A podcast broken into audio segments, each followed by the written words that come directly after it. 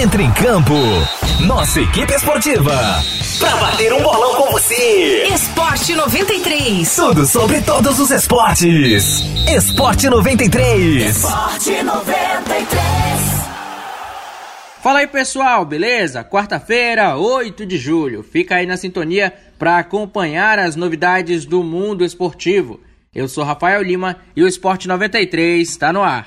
Esporte 93. E a confirmação de que as séries A, B e C do Campeonato Brasileiro terão início entre 8 e 9 de agosto teve réplica do governo do estado de São Paulo e tréplica da Confederação Brasileira de Futebol. As datas foram oficializadas pelo presidente da CBF, Rogério Caboclo. No dia seguinte, o governador de São Paulo, João Dória, disse que os times do estado não poderiam disputar os torneios nacionais enquanto não concluíssem o Campeonato Paulista, que está suspenso desde março devido à pandemia do novo coronavírus. As declarações de Dória tiveram uma resposta da CBF. Em nota oficial, a entidade afirmou que os clubes paulistas das séries A e B aprovaram as datas anunciadas e que, para preservar as datas, os times concordaram até em jogar fora do estado de São Paulo se não houver uma liberação para a bola rolar no estado, e que as equipes reafirmaram ainda a posição em um novo contato da confederação.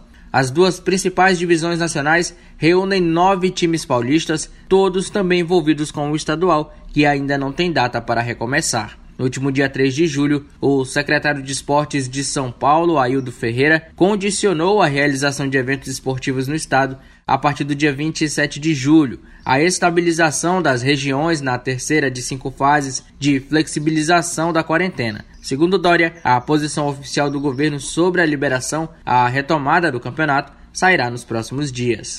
Esporte 93. E se em São Paulo ainda não existe uma data para voltar ao Campeonato Paulista, outras federações já começam a se organizar para o retorno. Depois de uma reunião com os 12 clubes da primeira divisão de Minas Gerais, a Federação Mineira de Futebol marcou a volta do campeonato estadual para o dia 26 deste mês. O anúncio do recomeço do torneio, paralisado em 15 de março, foi confirmado pelos dirigentes que participavam virtualmente do encontro de ontem. Nos próximos dias, a federação deve divulgar um protocolo de segurança enviado no dia 17 de junho para as autoridades sanitárias do governo estadual. Entretanto, as partidas dificilmente irão acontecer em Belo Horizonte por conta da resistência do prefeito Alexandre Calil, que é ex-presidente do Atlético Mineiro e considera apressado o retorno do torneio devido ao Covid-19. Segundo dados recentes do Boletim Epidemiológico do Estado, Belo Horizonte tem 8.085 casos confirmados e 188 mortes. Já todo o território de Minas totaliza 1.230 óbitos em decorrência da doença, com cerca de 60 mil casos confirmados. Esporte 93. E a final da Taça Rio entre Flamengo e Fluminense vai ser transmitida pela Flu TV, que é o canal oficial do Tricolor das Laranjeiras no YouTube. Essa notícia fez o torcedor respirar aliviado depois que a Globo decidiu não transmitir a partida. Por parte da equipe rubro-negra, esse duelo é movido de muita expectativa. Tudo porque o Flamengo já conquistou a Taça Guanabara e ficou com a melhor colocação no geral, precisando apenas da vitória diante do Fluminense para se sagrar campeão. O palco dessa final será o Maracanã, mas ele não será o mesmo de tantos outros clássicos e decisões onde os torcedores faziam grandes festas. Com portões fechados, o Flamengo pode levantar a taça e não ter a vibração da sua torcida. O atacante Bruno Henrique vai sentir falta do apoio que vem das arquibancadas. Tratando de título, né? O fator torcedor nos motiva mais, com certeza, e uma final tratando-se de Fla-Flu, é, não ter o torcedor é, será um jogo diferente, né, de todos os que a gente já enfrentou, mas a pegada, a motivação vai ser a mesma. Se a gente conseguir conquistar esse título, será ruim, né, não poder estar comemorando com o torcedor, mas um, o importante maior é a gente fazer um grande jogo e, se possível, sair campeão. E para esse duelo, o Flamengo vai com força máxima. O rubro-negro tem a melhor campanha do torneio, mas não existe vantagem na final. O empate leva a partida para os pênaltis.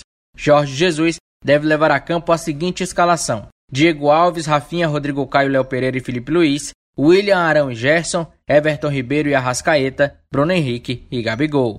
Já o Fluminense enfrenta um jejum de três jogos sem marcar gols. Após o clássico contra o Botafogo, o técnico Odair Helma já avisou que, para o duelo de hoje, o time precisa estar mentalmente focado para manter a posse de bola em campo.